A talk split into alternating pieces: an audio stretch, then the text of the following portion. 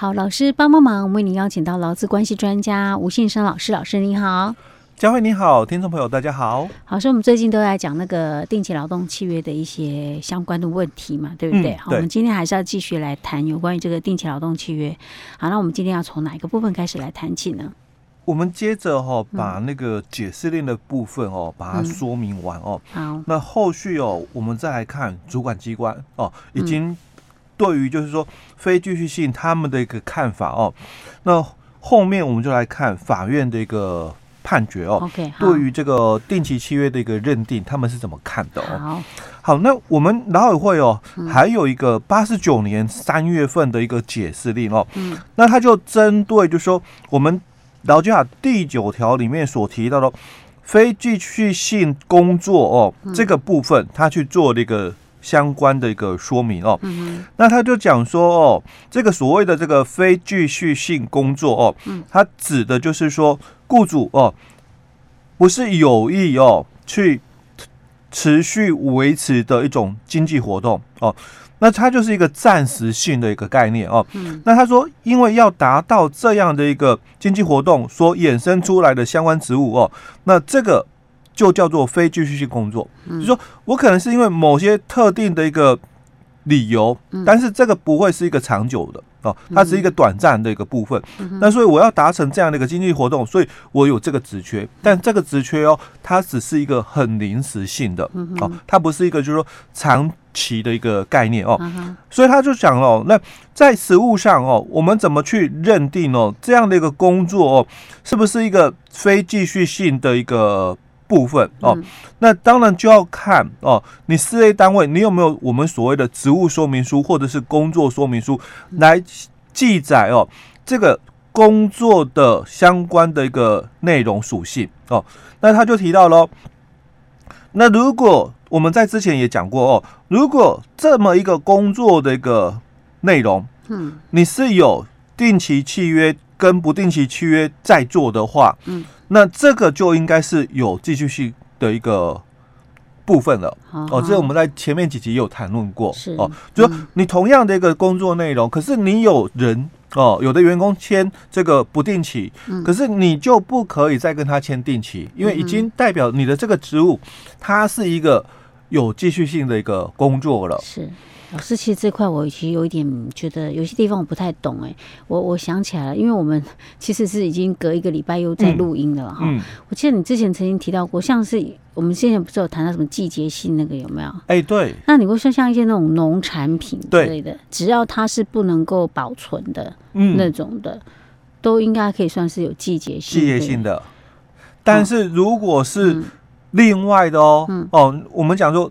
农产加工的那个、嗯、那个，因为那个蔬果是。哦，佳慧刚刚提到的没办法保存的，嗯、所以它就有这个需求是。哦，他可以那种可以签定期契约，哎对，可是他有可能这种情况也有可能是同时并存，就是我有不定期契约跟定期契约并存，像这种是可以，这种就可以可以允许的，对、哦、，OK OK 哦，那如果是另外一种，就是、嗯、比如说做。这个果汁生产的那一种的，嗯、因为这个果汁就不是说不可以储存的一个农产品哦，所以像这种就不能够分，有些是定期，有些是不定期。对，没错。哦，因为你会有这个季节的关系，嗯、所以我突然有一些的这个人力需求，嗯、但是因为季季节结束之后，我的人人力需求就不存在了嘛，嗯、所以我就可以有这个。哦，既这个定期跟不定期并存的一个概，一个共用的一个部分，就像是果果农啊那种，他要去采收的这种的，他不是做加工的，像这种就可以。嗯，嗯、好，嗯、那我们也来说一下哦，就很多的这个卖场啦，哦，我们讲就是可能门市也好啦，哦、或者是这个商店也好哦，嗯、那他们哦有时候在旺季的时候会雇佣一些工读生，比如说像现在呃七七月八月份啊，哎、欸，暑假。嘿，暑假期间啊，对，那像这种的话哦，嗯、来协助事业单位的一个运作哦，嗯、那它的一个目的哦，就是来协助维持哦，雇主有意维持的一个经济活动哦，嗯、哦，那比如说我们的这个特别的一些的一个活动，比如说书局、嗯、哦，因为推展一些活动，嗯，那所以有搭配的一些的，比如说附加的东西，嗯，我我书局哦，我。单纯就是卖书而已哦。那如果我有些活动，所以我搭配出了就是说，呃。饮料的一个组合贩卖，嗯，哦，或者是这个餐饮服务，因为现在是促销了，或者是服饰业、嗯、现在是促销活动，嗯，那在这个活动期间，哦，那我有这个人力需求，可是活动结束之后，哦，就不再继续经营了这样的一个部分，我才可以来雇这个所谓的定期契约的一个劳工，嗯哼，哦，那这个就是差异性了，哦，因为我是有某些特别的一个理由，嗯、所以我。需要这样一个人力出来，但是这个时间结束之后，我就不再需要需求了。啊。那我这样子的时候，我才可以签订这个定期契约。哦。不然的话，就是像刚刚嘉伟提到的，哎，我一样都是在做这个销售的一个部分。嗯那为什么我可以同时存在定期跟不定期？哦，就是它有一个特定的一个时间点的一个关系。嗯，OK，好。好，那我们接着就来再看哦，法院的一个判决里面哦，嗯，那他们怎么去认定呢？哦，嗯，在特定时间内可以完成的一个这个认定，因为你就是一定在我们所谓的特定的一个时间内可以完成哦，只是说你可能是在六个月哦，知道什么时候结束，或者不知道什么时候结束，但可以在六个月结束的，那这个可能是临时短期的，那你可能是因为这个季节的一个部分，它也是在特定的一个时间内。哦，可以结束，或者你因为我们的这个特定性的哦，可以在特定的一个时间内完成的一个非继续性工作的话，大概啦哦，谈论的都是你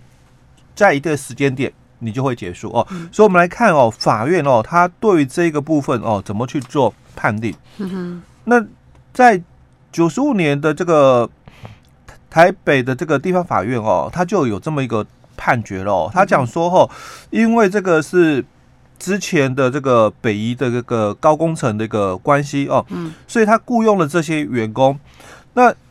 工作内容很清楚哦，就是说这个是在我们公司，因为我承揽了这个北移的这个高工程的一个关系，所以工程结束，那我可能就不再需要这些人力了，嗯，哦，好，所以法院就说了哦。那这个是可以在特定时间内完成的一个非继续性的一个工作哦，所以哦，虽然哦，在这个期间里面哦，公司跟员工签了很多次的一个合约哦，可能一年到了又续约哦，那一直签了很多次哦，那因为是工程期间比较长哦，所以哦，他就展延签了这个新约的一个部分哦，那法官讲说，那依据我们契约自由原则哦。那这每个契约哦哦都是有效的哦，嗯、那不会因为哦你签了两份三份之后，那你后面的一个契约哦就会变成不定期。嗯、是哦，这个就是像我们之前在讲那个定期劳动契约里面的不同四种不同样态里面，我们有临时、季节，啊、还有这个短期啦，还有那个特、哦、特定嘛，特定性就是属于特定性的啊。哎，对，就是它的时间可能可以很长的，它是。会变成不定期的话哦，通常就是临时的跟这个短期的哦，才会变成这个不定期哦。那如果你是签特定性的话哦，那虽然再签新约哦，也不会变成这个不定期哦。所以基本上哦，这个是当初的哦，就是我们的这个。工程的一个争议哦，那因为当初是因为我们这个雪税的一个关系哦，所以这个施工进度哦一直在一直在延。哦，所以这个是有特殊的一个原因在的哦，所以当然到期之后可能又展延又换新约哦，所以整个工程哦大概十几年哦，所以老公就讲了哦，那十几年你一直跟我换约换约，那应该是变不定期的，哎对对对哦，但是因为。法官还是看啊，你们这个是属于就是说特定性的定期劳动契约，你不是签当时哦。如果你是签这个定期的或者是临时的，那你换约换约再换约的话，那后面的哦哦就应该是认定属于这个不定期的一个部分哦。但是因为你们当初哦签订的是属于特定性的这个定期劳动契约哦，所以它就没有我们第九条里面哦这个第二项里面的一个呃。的一个适用，因为它在第三项里面已经很清楚规定了，就是说这个第二项里面的一个规定哈，在特定性还有季节性的定期劳动契约哈不适用。哦，所以只有在临时跟短期的时候才会产生这么一个的这个视为不定期的一个部分哦。OK，好，所以这个是呃法院的一个判决，针对那种特定性工作的部分。对对，刚好有一个例子，就是我们之前国道五号的那个工程的一个例子。对，那一样哦。嗯，所以像这个。公司哦，有员工提出这个预留职停薪的一个申请哦，嗯、那我们是预留职停薪，所以这个是属于替代人力啊、哦，所以我找了一个这个预留职停薪的这个代理人哦，嗯、那可能哦，这个也是属于这个特定性的一个部分哦，那有可能哦。这个原来的这个预留职停薪的员工，他跟公司申请展延了。嗯、哦，我我本来申请半年，后来我要再跟公司申请，我可不可以再展延半年？哦，甚至之后哦又展延展延哦，所以他展延了四次，所以变成延长了两年，因为最大期限就两年哦。那会因为我展延又展延喽，所以我会不会变成不定期？对，如果是这样就不会啊。对，因为它是一定可以预期，是它一定时间会结束，最长就两年。哎，对，所以哦，它是一个替代性的一个人力哦。所以老师，你的意思是说，因为像我们之前讲说什么临时性啊、短期性，就是可能三个月内，嗯，啊，或者是那个九诶九十天内还是半年内的，对不对？对。好，那像如果可是它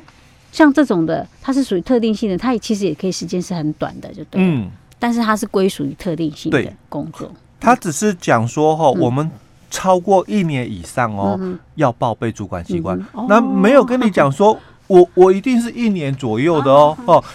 你你可以签短期的哦，你可以把时间签哎四个月，因为它是特定性的，但它也可以。就是签四个月哦，那虽然我们也有临时跟定期的哦，它也是哦，就不超过六个月哦，但是属性不一样是。哦，那这个应该是属于特定期间的一个部分哦。OK，好，好，这个是呃特定性的部分。哎，对，所以之前我们在节目里面也分享过哦，如果我是比如说大型的这个。企业单位可能，比如医疗院所，我们在节目讲过哦，他可能很多的这个员工。都是女性的。哦，啊，都会有这种育婴留职的哎，对。需求的时候，那有可能我是 A 育婴留职停薪完，我接着又做 B 的育婴留职停薪的代理人哦，但是因为它还是属于特定性的一个部分哦，所以也不会变成就是不定期劳动契约。OK，好，这样子其实我们就比较听起来比较清楚哈。OK，老师，我们今天先讲到这里。好。